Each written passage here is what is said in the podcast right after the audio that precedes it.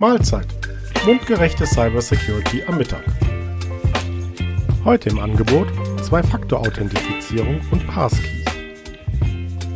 Hallo und willkommen zu unserem Podcast zum Thema Cybersecurity. Mein Name ist Jens Hildenbeutel und ich verantworte seit über zehn Jahren das IT-Service Management bei der 4S IT Solutions AG für unsere Kunden.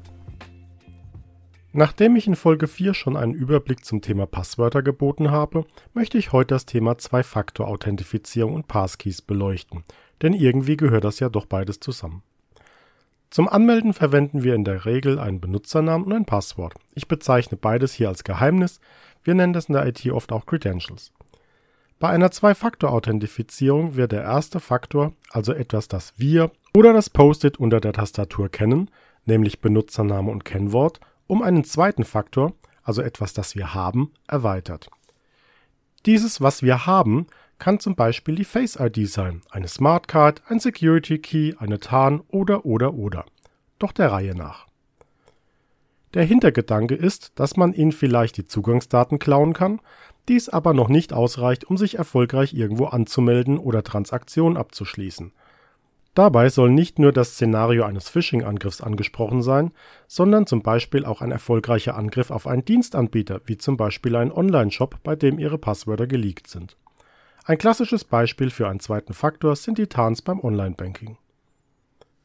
Dabei gibt es leider wie so oft im Leben mehr oder weniger zuverlässige Methoden.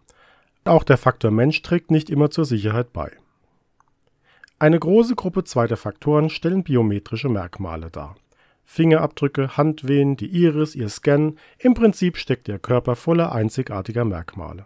Diese Verfahren sind sehr beliebt, weil man zwar seine Smartcard zu Hause liegen lassen kann, bei Fingerabdrücken wird es aber schon sehr viel schwieriger.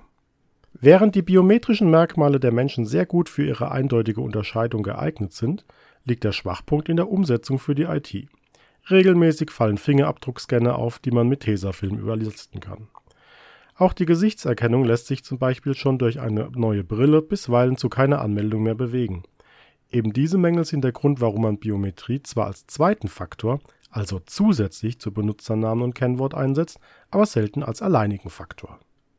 Eine weitere Hürde ist, dass nach Artikel 9 Absatz 1 der DSGVO die Verarbeitung von biometrischen Daten grundsätzlich verboten ist, außer man stellt diese Merkmale freiwillig zur Verfügung. Was das für die Praxis heißt? Dass ihr wunderschönes Sicherheitskonzept Schiffbruch erleidet, wenn auch nur ein einziger Mitarbeiter nicht einverstanden ist, seine biometrische Daten verarbeiten zu lassen.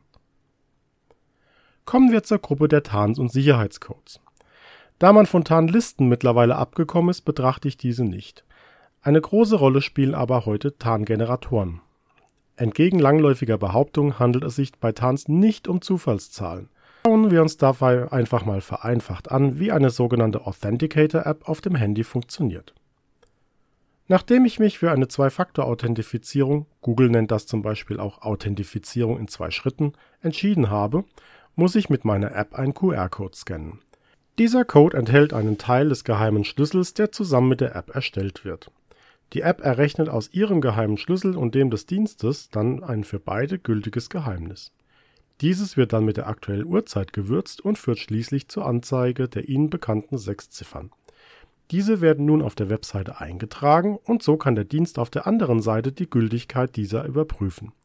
Technisch gesehen ist dieses Verfahren sehr sicher. Es ist jedoch davon abhängig, dass die Uhrzeit der App innerhalb von 30 Sekunden Toleranz liegt. Fake-Logins können diese Daten natürlich auch abfragen.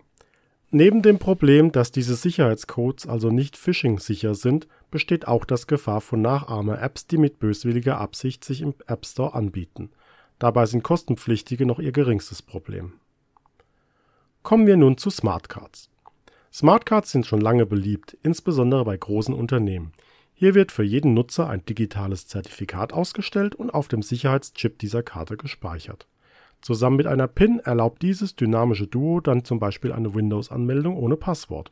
Da man Windows so dressieren kann, dass zum Beispiel eine Anmeldung ausschließlich mit Smartcard und PIN erfolgen darf, ist ein Phishing-Angriff auf diese Daten damit extrem schwierig und leicht zu erkennen. Wer aus Ihrer Firma würde denn schließlich nach einem Passwort fragen, wenn doch jeder in der Firma weiß, dass es gar keine mehr gibt?